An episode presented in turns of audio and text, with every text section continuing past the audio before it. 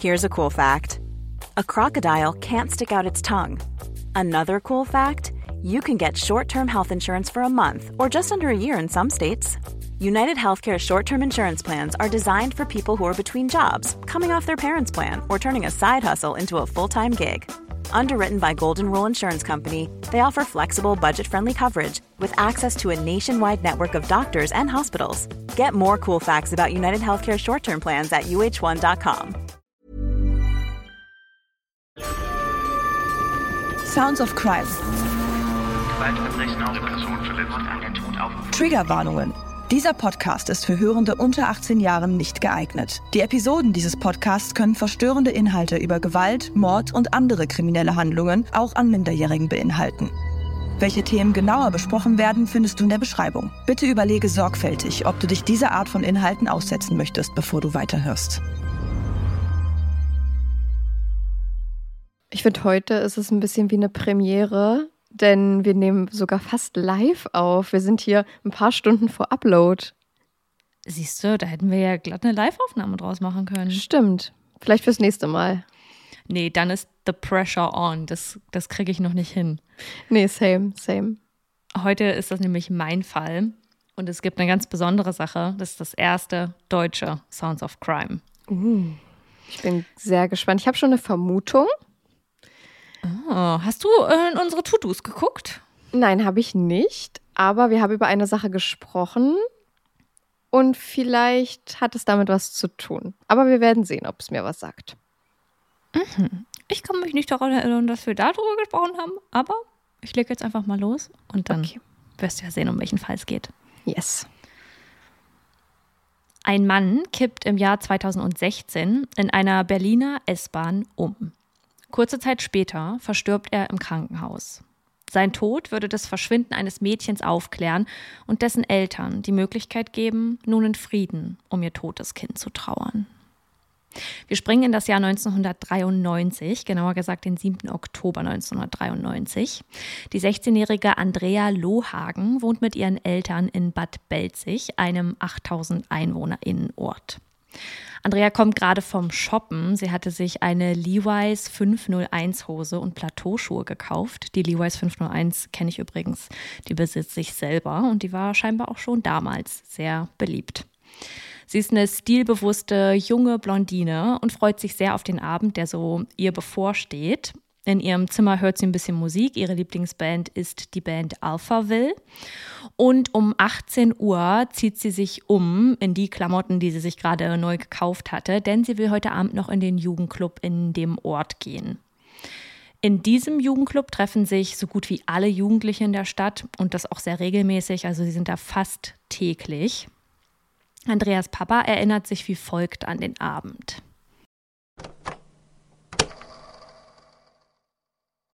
Und ich habe noch so Spaß gesagt, ich sage, dann muss das schon wieder sein, dass du weggehst. Da sagt sie, ach Vati, Mensch, sonst sitze ich doch bloß immer über die Bücher. Sonst komme ich da nicht weg, sind doch Ferien. Die Thematik kenne ich tatsächlich wenn ich mich irgendwie daran erinnere, dass ich früher weggegangen bin, dann weiß ich, dass meine Mama sich immer, nein, nicht mega Sorgen gemacht hat, aber schon sehr, sehr vorsichtig war und immer gesagt hat, soll ich euch fahren, soll ich euch mhm. abholen, ähm, schreibt mir, wenn ihr da seid. Und ja, die war da schon immer sehr ähm, hinterher, ja. Hinterher. Ich denke auch besorgt, aber es ist natürlich voll schwierig, ne, wenn das Kind gerade so jetzt wie bei Andrea mit 16 irgendwie ein bisschen äh, rauskommen will, mit FreundInnen unterwegs sein will, dann kann man es ja schlecht verbieten. Und es ist ja auch das gute Recht des Kindes beziehungsweise der jugendlichen Person, dass man darauf Lust hat. Aber ich glaube, das ist echt ein schwieriger Schritt, so für Eltern, da das Kind ziehen zu lassen. Ja, das glaube ich auch. Kennst du das auch? Also ich kann mir vor, nee, ich kenne das nicht ganz so. Also ja, meine Mama war da auch relativ, sie hat gefragt, wer ist mit dabei und wenn sie die Leute kannte, beziehungsweise die gut einschätzen konnte, dann war sie auch immer so, okay, dann ist, dann ist in Ordnung. Mhm. Ähm, aber ich kann mir gut vorstellen, dass ich auch super vorsichtig wäre, wenn ich ein Kind hätte. Ja. Das kann ich jetzt schon sagen, dass oh, ich stelle mir, glaube ich, oft so kein vor. gutes Gefühl. Ja. Ja, ich habe da ehrlicherweise auch ein bisschen Schiss vor. Sollte ich irgendwann mal Kinder mhm. haben, dass, ich, dass das der Moment ist, in dem ich so denke, oh mein Gott, oh Gott, ja, na gut. Ja, wirklich. Ja. Ja, wie ihr jetzt auch gehört habt, war es ihrem Papa nicht ganz so recht. Das versteht man auch, wie ich eben gerade auch schon meinte. Aber ich verstehe eben auch Andrea, dass sie jetzt in ihren Ferien Zeit mit ihren Freundinnen und Freunden verbringen will und da jetzt den Abend irgendwie voll. anders als nur zu Hause ja, verbringen will. Ja, Andrea ist eigentlich immer sehr zuverlässig, deswegen machen sich ihre Eltern da nicht allzu große Gedanken. Sie ist sowieso immer sehr pünktlich und hat dann guten Draht zu ihren Eltern. Und dann ruft Andrea ihre Freundin an, mit der sie eigentlich gemeinsam zum Pogo gehen möchte. Die geht nicht dran, denn sie ist schon auf der Party, die da an diesem Abend stattfindet. Also geht Andrea um 20 Uhr alleine in Richtung Pogo. Allzu lange will sie nicht bleiben. Sie hatte sich mit ihrer Mama noch verabredet, am Abend, später dann, wenn sie wieder da ist, einen Horrorfilm zu gucken, denn Andrea mag Horrorfilme beziehungsweise vor allem Stephen King-Filme sehr gerne. Von zu Hause aus bis zum Club braucht sie ungefähr 15 Minuten. Das ist so mit normalem Fußweg, wenn man ich würde sagen, gemütlich geht, ähm, in 15 Minuten zu erreichen. Und auf dem Weg dahin trifft sie erst auf eine Gruppe junger Leute und dann auf zwei Jungs im Alter von 13 und 14 Jahren. Ich kann mich daran erinnern, dass wir eben auf Nachmittag schon da waren und da unsere Zeit verbracht haben. Und wir hatten uns dann für später dort wieder verabredet. Und ja, dann saß ich da mit den Mädels und sie kamen nicht wieder. Andrea kommt nicht am Pogo an, wie ihr jetzt gerade auch schon von der Freundin, die auf sie wartet, gehört habt. Und da muss ich echt sagen, das ist ja wohl das Allerschlimmste, wenn sich das bewahrheitet, wovor man immer Angst hat. Also sowohl in der Situation der Eltern, die ja dann auch irgendwann davon mitbekommen, als auch in der Situation der Freundinnen, jetzt hier der Freundin, die auf ihre Freundin wartet, auf Andrea wartet und vergebens wartet, weil Andrea dort nicht, nicht hinkommt und zu diesem Zeitpunkt die Kommunikation jetzt auch nicht so locker easy war, dass man mhm. sich da mhm. mal schnell schreiben kann oder vielleicht einen Standort verfolgen kann, falls man den miteinander teilt. Ja. Da, oh, ich kann mir nicht, ich mag mir nicht vorstellen, was man in dem Moment fühlt, wie mhm. einem da vielleicht auch schon das Herz in die Hose rutscht, gerade wenn man weiß, dass sie eigentlich so zuverlässig ist und Bescheid sagen würde auf irgendeine Art und Weise, wenn sie nicht kann. Ja, deshalb. Also ich würde, naja, wir sowieso, weil wir hier tagtäglich eigentlich mit solchen, für uns ist es ja wirklich tagtäglich, mit solchen Fällen uns auseinandersetzen und gerade dann oh, kommt einem das vielleicht auch nochmal irgendwie verdächtiger vor. Ich wäre sofort unruhig. Ich bin ja auch so schon extrem unruhig, wenn irgendeiner meiner Familie oder meiner Freunde mir längere Zeit nicht antwortet oder das Handy aus ist oder so. Und das kann ja ganz normale Gründe haben, so ist es ja nicht. Aber ich bin dann immer, ah, hm, weiß ich nicht. Es, also es steckt meistens oder es steckt manchmal keine gute Geschichte dahinter. Ja, ich werde da auch schnell unruhig, wenn ich merke, dass jemand nicht antwortet oder bei meiner Mama oder meiner Schwester zum Beispiel, wenn ich jetzt irgendwie nicht ausmachen kann, wo die gerade irgendwo sind. Das ist mir dann schon sehr wichtig. Ich teile mit meiner Schwester, meiner Mama und meinem Freund dieses, diesen Standort ähm, mhm. auf dem iPhone, diesen dauerhaften und auch mit niemandem anders, weil da denke ich so, das kann man dann immer so, je nachdem, wenn es nötig ist, per zeitlich begrenztem Standort Tausch Dingsbums machen. Mhm, ähm, ja, Live-Standort. Ansonsten, so, ne? genau, ja. Aber da werde ich auch schnell unruhig, wenn ich so merke, oh, wo, wo sind die denn jetzt? Mhm. Als Andrea dann auch zur späteren Stunde, so circa gegen 22 Uhr, nicht wieder zu Hause ist, obwohl das eigentlich so abgemacht war, machen auch ihre Eltern sich jetzt ziemlich Sorgen. Um 24 Uhr ist sie immer noch nicht zu Hause und da beginnen sie dann Freunde und Freundinnen abzutelefonieren.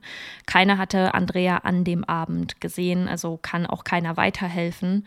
Und da geht es dann schon schnell rum, dass sich alle sehr, sehr große Sorgen machen. Andreas Papa sucht dann nachts mit dem Auto auch den Ort ab, fährt umher, schaut in den Gassen und fragt Leute, ob sie Andrea gesehen haben.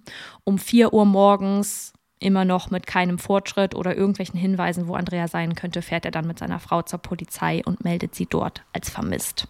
Da wird man ihnen jetzt erstmal sagen, dass Andrea ja eine junge Frau, ich weiß nicht, ob man das schon junge Frau nennen kann, aber eine Jugendliche ist, die schnell mal wegrennen oder weglaufen können.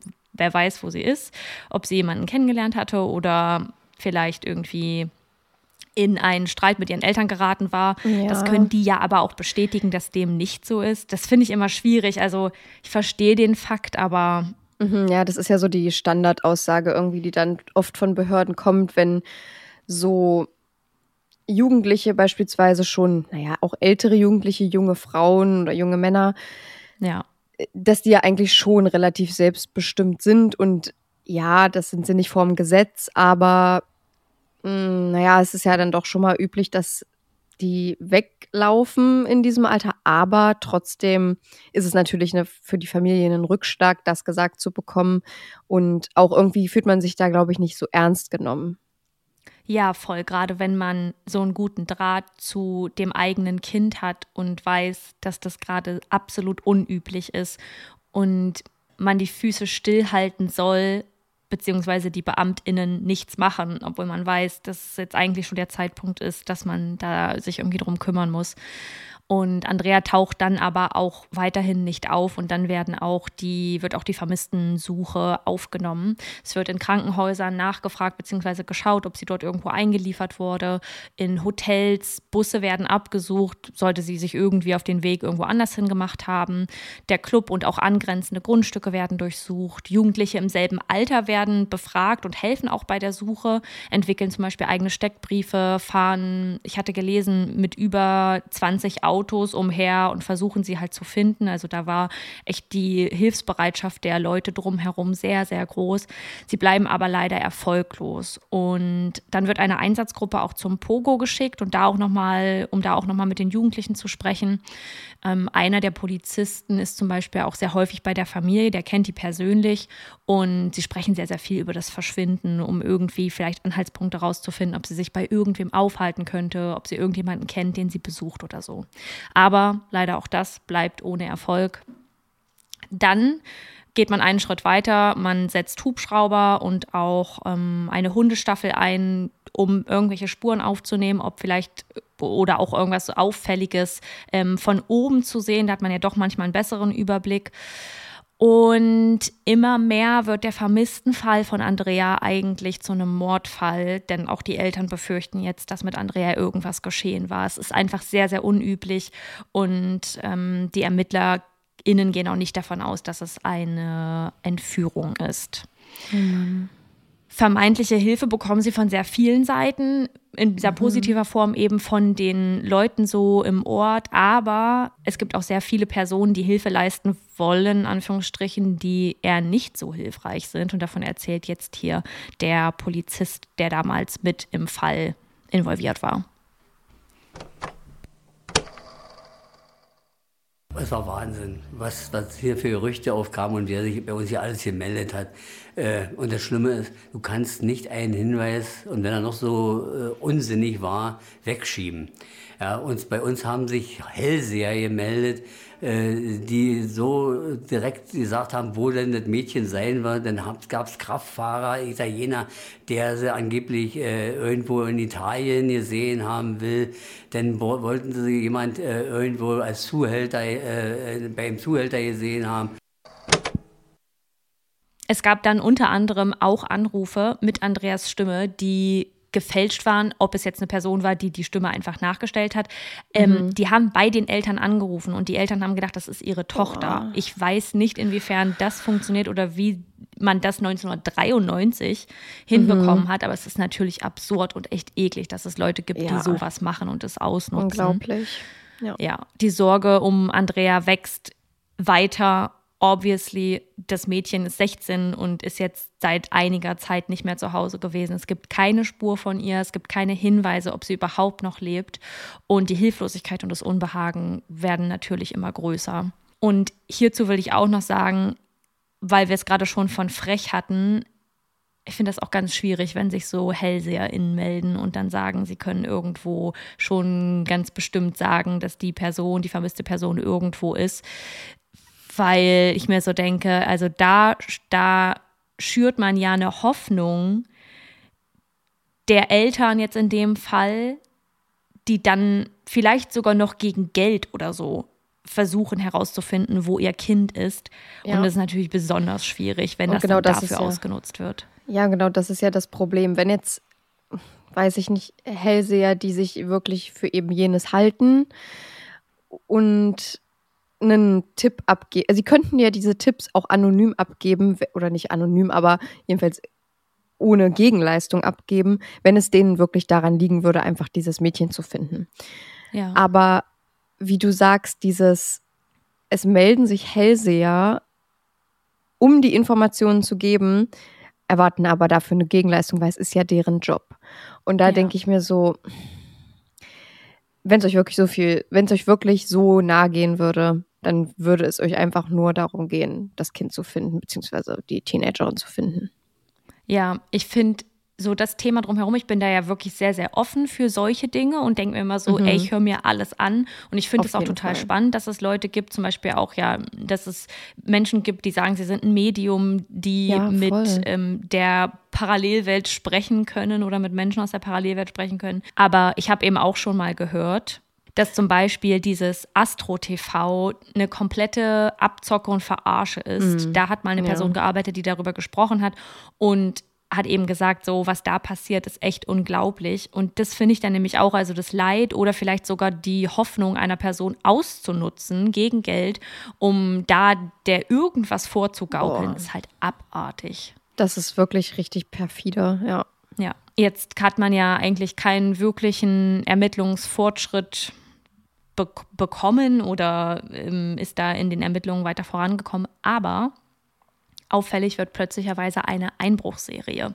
140 Delikte von Diebstahl werden in der Zeit nach dem Verschwinden von Andrea gemeldet und immer wird etwas geklaut, das zur Beseitigung einer Leiche hilfreich sein könnte. Also zum Beispiel eine Schubkarre. Schnell finden sich dazu tatsächlich dann auch die Täter. David S. und Robin U. Und das sind die beiden, die Andrea zuletzt gesehen haben an dem Abend ihres Verschwindens. Die beiden Jungen, 13 und 14 Jahre alt. Okay, krass. Ja. Sie wohnen auch im gleichen Viertel wie Andrea, weswegen sie sie eben auch abgepasst haben, als sie auf dem Weg zum Pogo waren, beziehungsweise ihr begegnet sind. Und dann werden die beiden das erste Mal befragt und schon da hat der Beamte, der darüber spricht, das Gefühl, beide hätten so ein bisschen eine kriminelle Energie. Also sie sind eigentlich ganz freundlich beziehungsweise zugewandt den ErmittlerInnen und sprechen mit ihnen, aber mh, irgendwas scheint da nicht ganz richtig zu sein. Der David zum Beispiel wirkt schon sehr ruhig, aber sehr überlegt und dem Beamten fällt eben auf, dass irgendwas in David innerlich nicht ganz stimmig ist. Und dann bekommen sie eigentlich ihren ersten hilfreichen Hinweis, denn beide werden befragt, welchen Weg sie gewählt haben. Also denen wird eine Karte hingelegt und sie sollen dann einzeichnen, wie sie nach Hause gegangen sind gemeinsam. Denn da haben sie gesagt, sie wären, nachdem sie Andrea begegnet sind, zusammen nach Hause gegangen oder zusammen in eine Richtung gelaufen. Und da geben beide unterschiedliche Nachhausewege an. Ja, und sehr, sehr auffällig ist auch noch, dass einer der beiden fragt, wie denn so eine Strafe als jugendlicher Mörder aussehen würde. Ob man dann halt in den Jugendknast kommt ähm, oder ob man in den, ins Gefängnis für die Erwachsenen kommt. Allerdings reichen halt diese Unstimmigkeiten, die da entstanden sind in den Gesprächen und jetzt eben auch da diese Nachfrage nicht aus, um irgendwas Ja, dingfest zu machen. Und sie haben halt keine Beweise, deswegen können sie da tatsächlich nicht viel machen. Dann vergehen die Jahre, Andrea wird weiterhin vermisst, sie wird nicht gefunden.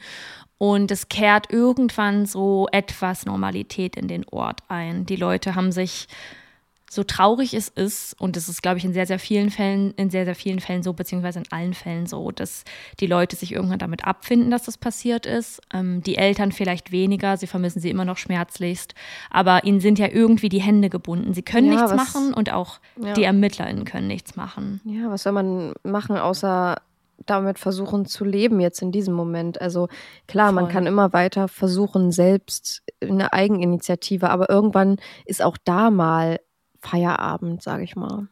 Ich glaube, man hat auch irgendwann keine Kraft mehr. Diese Hoffnung, die man immer wieder aufbringt und vielleicht auch, wenn man keine Hoffnung bekommt, wenn da wirklich nichts dazu beigetragen wird, dass man irgendwie denkt, dass, dass irgendwas Gutes bei rumkommt, dann ist es echt nur noch so dieser Gedanke von, also das Einzige, was überbleibt, ist jetzt irgendwie zu wollen, dass man, dass man wenigstens, dass man wenigstens weiß, was mit ihr passiert ist. Man rechnet nicht mehr damit, dass sie lebendig nach Hause kommt. Und so müssen halt ihre Eltern dann auch in den Alltag zurückfinden.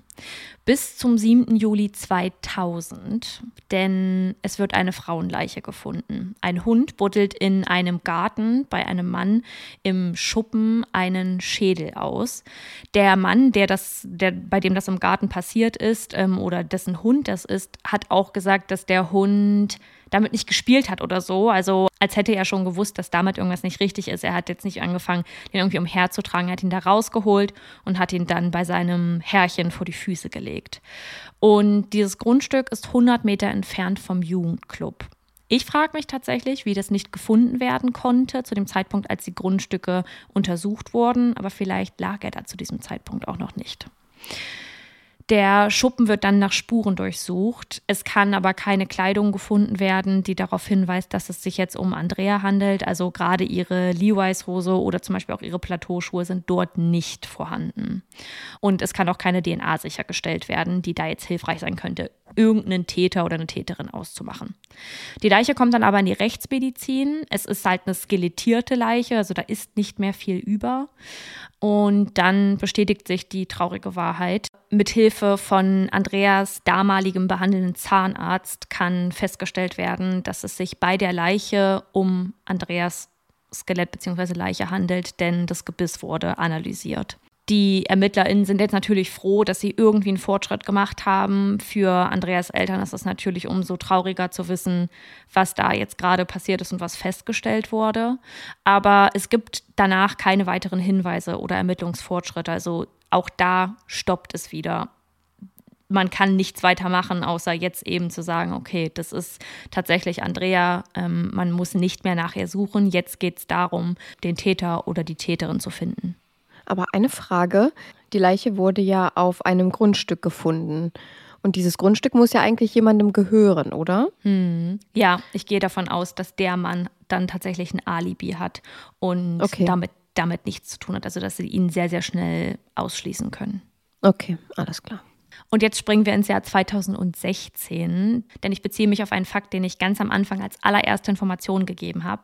Es geht jetzt um einen der beiden Jungen, die Andrea getroffen haben, David S. Der andere hieß Robin U. David S. 2016 wird mit Organversagen nach einem Zusammenbruch in der Berliner S-Bahn ins Krankenhaus eingeliefert und verstirbt genau daran kurze Zeit später. David soll sehr viele Drogen genommen haben und seine damalige Befragung zu Andreas Verschwinden war 23 Jahre her zu diesem Zeitpunkt. Eine Hinweisperson meldet sich beim LKA und gibt Auskunft, dass David sich irgendwann in der Zeit seiner Familie anvertraut hatte und denen gestanden hat, dass er was mit dem Verschwinden von Andrea zu tun hat. Die Beamtinnen sprechen dann mit der Mutter von David, der das sehr, sehr schwer fällt, darüber zu reden. A, ist ihr Sohn gerade verstorben und B, ist das natürlich eine Information, die für jede Mutter vermutlich schwierig zu verarbeiten ist. Und ich bin total hin und her gerissen, was ich davon halte, dass sie ihn nicht verraten hat, weil ich kann das irgendwie verstehen und gleichzeitig ist es natürlich echt schwierig. Der, der Junge, beziehungsweise der, also damalige junge Jugendliche hat halt einen Menschen umgebracht so wie er es zumindest sagt. Und sie erzählt dann den Beamtinnen, dass David ihr davon erzählt hat, dass er und sein Kumpel Robin Andrea überfallen wollten, sie sich aber wehrte und die Jungs erkannte, weil man sich da eben vor allem in diesem Viertel kannte und ja. den beiden mit der Polizei drohte. Und da haben beide dann Angst bekommen, beziehungsweise Sorge gekriegt, dass das irgendwie rauskommt und mhm. ähm, sie dafür vielleicht bestraft werden oder irgendwie Hausarrest bekommen oder so. Und oh. werden Andrea gegenüber handgreiflich und bringen sie letztendlich um. Die Todesursache ist unbekannt. Eine mhm. Quelle hat besagt bzw. berichtet, dass es sich um Gewalteinwirkung auf den Schädel handelte. Okay. Das kann ich euch jetzt hier nicht zu 100 Prozent sagen. Der Gegenpart Robin U lebt mittlerweile in Österreich mit Familie und Kindern, ist sehr glücklich und hatte sein Leben scheinbar ein bisschen besser in den Griff bekommen als David S., der eben tatsächlich drogenabhängig war oder zumindest sehr, sehr viele Drogen zu sich nahm. Und die Polizei kontaktiert dann auch ihn und will ihn natürlich befragen. Sie haben jetzt keine Beweise, sondern eben nur die Hinweise, dass er mit dabei ist. Und Robin sagt dann eben auch, dass er kooperieren will. Er will ihnen erzählen, was passiert ist. Er will mitmachen und die Wahrheit endlich ans Licht bringen. Aber er müsse halt vorher mit seiner Familie darüber sprechen, weil diese davon nichts wissen und er erhofft sich den Rückhalt der Familie trotzdem nach dieser Information. Da müsse er aber eben, wie gesagt, erstmal mit ihnen darüber sprechen, weil es natürlich ein einschneidender Moment für alle sein wird. Ja, klar. Ja, weil es keine Beweise gibt, können sie ihn eben nicht irgendwie in Untersuchungshaft bringen oder so, sondern müssen sich dann darauf einlassen, auf diese Abmachung, auf diesen Kompromiss. Und so ist dann die Abmachung, dass er erst mit der Familie spricht und sich dann bei den ErmittlerInnen meldet. Der führende Ermittlungsleiter bekommt dann wenig später die Information, dass Robin U vermisst wird. Ich will jetzt nicht sagen Surprise, Surprise, aber. Ja, irgendwie war es schon ein bisschen abzusehen. Man hätte es auch im Gefühl haben können, aber was sollten sie machen? Und ja. er wird auch nicht gefunden, bis zum Herbst 2016. Da haben sie Gewissheit. Robin U. hatte sich im Kaisergebirge in Tirol beim Wandern von einem Berg in den Tod gestürzt. Seine Leiche wird dann dort gefunden. Er hinterlässt eine Familie, Kinder und einen Abschiedsbrief an seine Frau, in dem er sagt, dass er an einen Punkt gekommen sei, wo es kein Zurück mehr gebe. Darin befinden sich keine Informationen für die ErmittlerInnen, nichts, was irgendwie über Andrea spricht oder irgendwelche Informationen über die Tat gibt. Aber ich glaube, wir sind uns einig, dass das Boah, eine das sehr heavy. verdächtige Handlung ist und ja, ähm, ein sehr verdächtiger Schluss, der da nach dieser nach diesem Austausch zwischen ihm und den ErmittlerInnen Boah, stattfand. Das hätte ich jetzt gar nicht erwartet. Das hätte ich das gar hart, nicht erwartet. Oder? Ich, hab, ich hätte gerade kurz gedacht, er hat seine Familie genommen und ist einfach geflüchtet in ein anderes hm. Land oder so. Ja. Aber dann, ach, ja, man weiß nicht, ob das eine Sache ist, die vielleicht auch psychisch noch nachgehangen hat, lange. Ja. Ich denke, dass das in beiden sehr viel gemacht hat. Das könnte auch mhm. der Grund sein, warum David damals dann oder jetzt zu dem Zeitpunkt äh, im Laufe seines Lebens drogenabhängig wurde. Ja. Das habe ich auch mhm. schon verknüpft. Also du musst schon sehr abgebrüht sein, wenn du sowas einfach gewissenlos in Anführungsstrichen verarbeitest, beziehungsweise nicht verarbeitest und dir das einfach egal ist. Ja, und damit leben kannst so lange. Also, ja. wir haben ja schon mal ich gesagt, dass, dass das so mit dem schlechten Gewissen, dass wir das nicht verstehen können, dass Menschen, wenn die solche Taten begehen, keine schlecht, kein schlechtes Gewissen haben. Und ja. genau das ist es ja hier auch irgendwie wieder. Ja, und ich könnte mir vorstellen, dass die beiden, ich meine, sie waren 13 und 14, zu dem Zeitpunkt einfach diese Tat, in Anführungsstrichen einfach diese Tat begangen hat, also da gehört, begangen haben, da gehört schon sehr, sehr viel dazu, jemanden zu ja, töten. Ja, aber so kopflos, ne, so. Ja, kopflos, so also genau. Ich meine, es eine 16-Jährige, die mh, hm, körperlich nicht unbedingt überlegen ist, gerade wenn es halt zwei Jungen sind, aber zumindest der Todeskampf da doch ja relativ groß gewesen sein muss. Also wenn sie auch so ein Selbstbewusstsein hatte, wird sie sich ja safe gewehrt haben. Und das ja. echt bis zum Ende zu, durchzuziehen und nicht aufzuhören, bis sie dann nicht mehr lebt, das ist schon echt krass, aber das muss halt sehr, sehr viel mit denen gemacht haben, mit den beiden. Ja, kann ich mir auch vorstellen. Ja.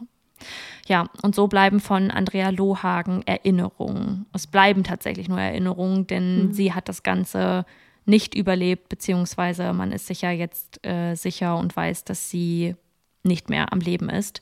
Und das sind mhm. Erinnerungen, die ihre Eltern und auch Freundinnen nah bei sich behalten wollen.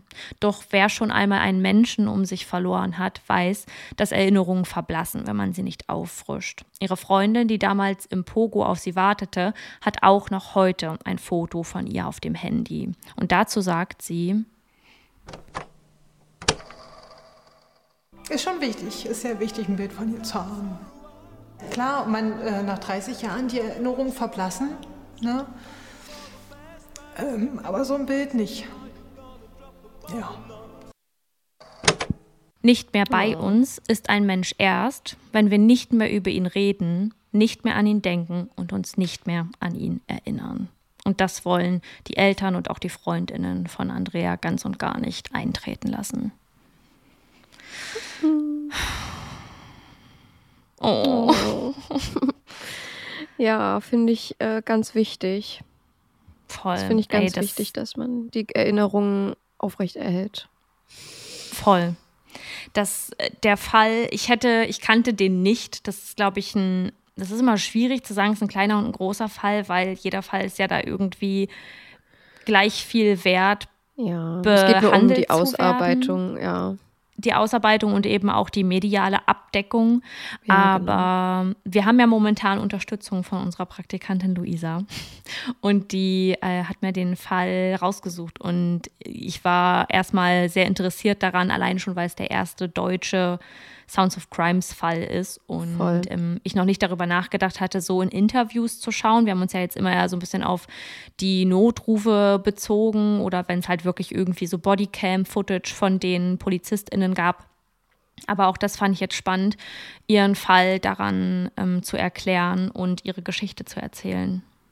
Ja, fand ich, ich fand den Fall an sich super spannend, auch wie du uns den aufbereitet hast. Ich kannte den Fall gar nicht. Vielleicht ist es auch deswegen, weil er medial eben nicht ganz so doll abgedeckt wurde wie andere zum Beispiel. Ja. Aber ich fand das sehr, sehr spannend mal zu hören und auch die verschiedenen Menschen aus ihrem Leben zu hören, ja. weil das ja auch viel, also das, was sie gesagt haben, sagt ja auch viel über sie als Menschen aus. Ja. Und dass sie sie auch nicht vergessen wollen, ähm, zeigt ja eigentlich nur, dass sie als Person einen positiven Impact auf ihren, auf ihre, ja, auf ihren, auf ihr Umfeld hatte. Und das ist eine, ein super schöner Gedanke, mh, dass diese Tat passiert ist. Es ist unglaublich schlimm. Und Ja. vor allem auch, dass niemand dafür zur Rechenschaft gezogen werden kann, weil beide Täter heute nicht mehr leben. Hm. Aber ja, Ja, super dir recht. Wenn ihr den Fall jetzt auch interessant fandet, dann würden wir uns natürlich über eure Rückmeldung dazu freuen. Und schreibt gern mal in die Kommentare unter dem Beitrag bei überdosis.crime.podcast. Mit UE. Bei Instagram habe ich das gerade schon gesagt. Ja, ja, wird schon Ähm, gewesen sein. zu diesem, zu diesem Fall, was ihr denkt und vor allem, ob ihr den Fall kanntet. Vielleicht gibt es Mhm. jetzt sogar Leute, die aus der Nähe kommen, haben wir ja immer mal wieder, dass Menschen sagen so, oh, den kannte ich oder vielleicht sogar jemanden kannten, der da im Umfeld irgendwie mit beteiligt war, betroffen war ähm, oder davon mitbekommen hat. Also das finde ich immer sehr, sehr spannend, weil dadurch die Fälle vor allem in Deutschland immer noch näher wirken und Ja. ähm, man da das, man bringt noch diesen Faktor, noch diesen weiteren oder diesen weitergehenden Faktor Realität ein, der manchmal verloren geht, wenn man das einfach so übers Internet hört. Weil man das so sehr, so viel konsumiert, geht manchmal verloren, glaube ich, bei vielen. Das äh, behaupte ich jetzt einfach mal, dass es sich dabei um echte Menschen handelt, um echte Schicksale. Und ja, also lasst uns da mal wissen, ob ihr den Fall kanntet und ja, wie ihr die Folge fandet. Und damit würde ich tatsächlich hier die Folge abschließen. Und abschließend darf man nicht sagen, es macht Mordlust immer. Wir beenden hier die Folge mit Genoas abschließenden Worten. Seid immer nett zu anderen, das ist mega wichtig. Das kann ich jetzt natürlich nicht so beenden. Ähm, Punkt. Da ist ein Punkt dahinter. Da ist ein Punkt dahinter. Und wir wünschen euch eine wunderschöne Woche. Passt auf euch auf, habt's fein und freuen uns auf nächste Woche und einen großen Fall. Ein Videopodcast auch. Ein Videopodcast. Richtig, gut, dass du es nochmal sagst. Schaut in unserer Episodenbeschreibung vorbei. Unser Patreon Überdosis Crime Plus könnt ihr jetzt abschließen, Abonnieren. beitreten, abonnieren und seht dann unsere großen Folgen als Videopodcast mit Bildmaterial, Videomaterial, allem, was dazugehört. Und das auch und schon natürlich früher. auch. Ja, richtig. Richtig. Und ohne Werbung. Und ohne Werbung. Leute, es sind Es so so viele, gut. so viele Vorteile. Schaut da vorbei. Das macht Und jetzt ähm, sind, wir, sind wir raus hier.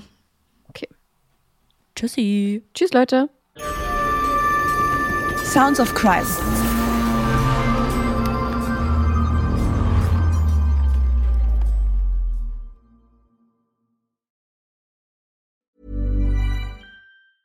Every year, one thing is always predictable postage costs go up. Stamps.com gives you crazy discounts of up to 89% off USPS and UPS services, so your business will barely notice the change. Stamps.com has been indispensable for over 1 million businesses just like yours. It's like your own personal post office. No lines, no traffic, no waiting. Sign up with promo code PROGRAM for a four week trial plus free postage and a free digital scale. No long term commitments or contracts. That's Stamps.com code PROGRAM.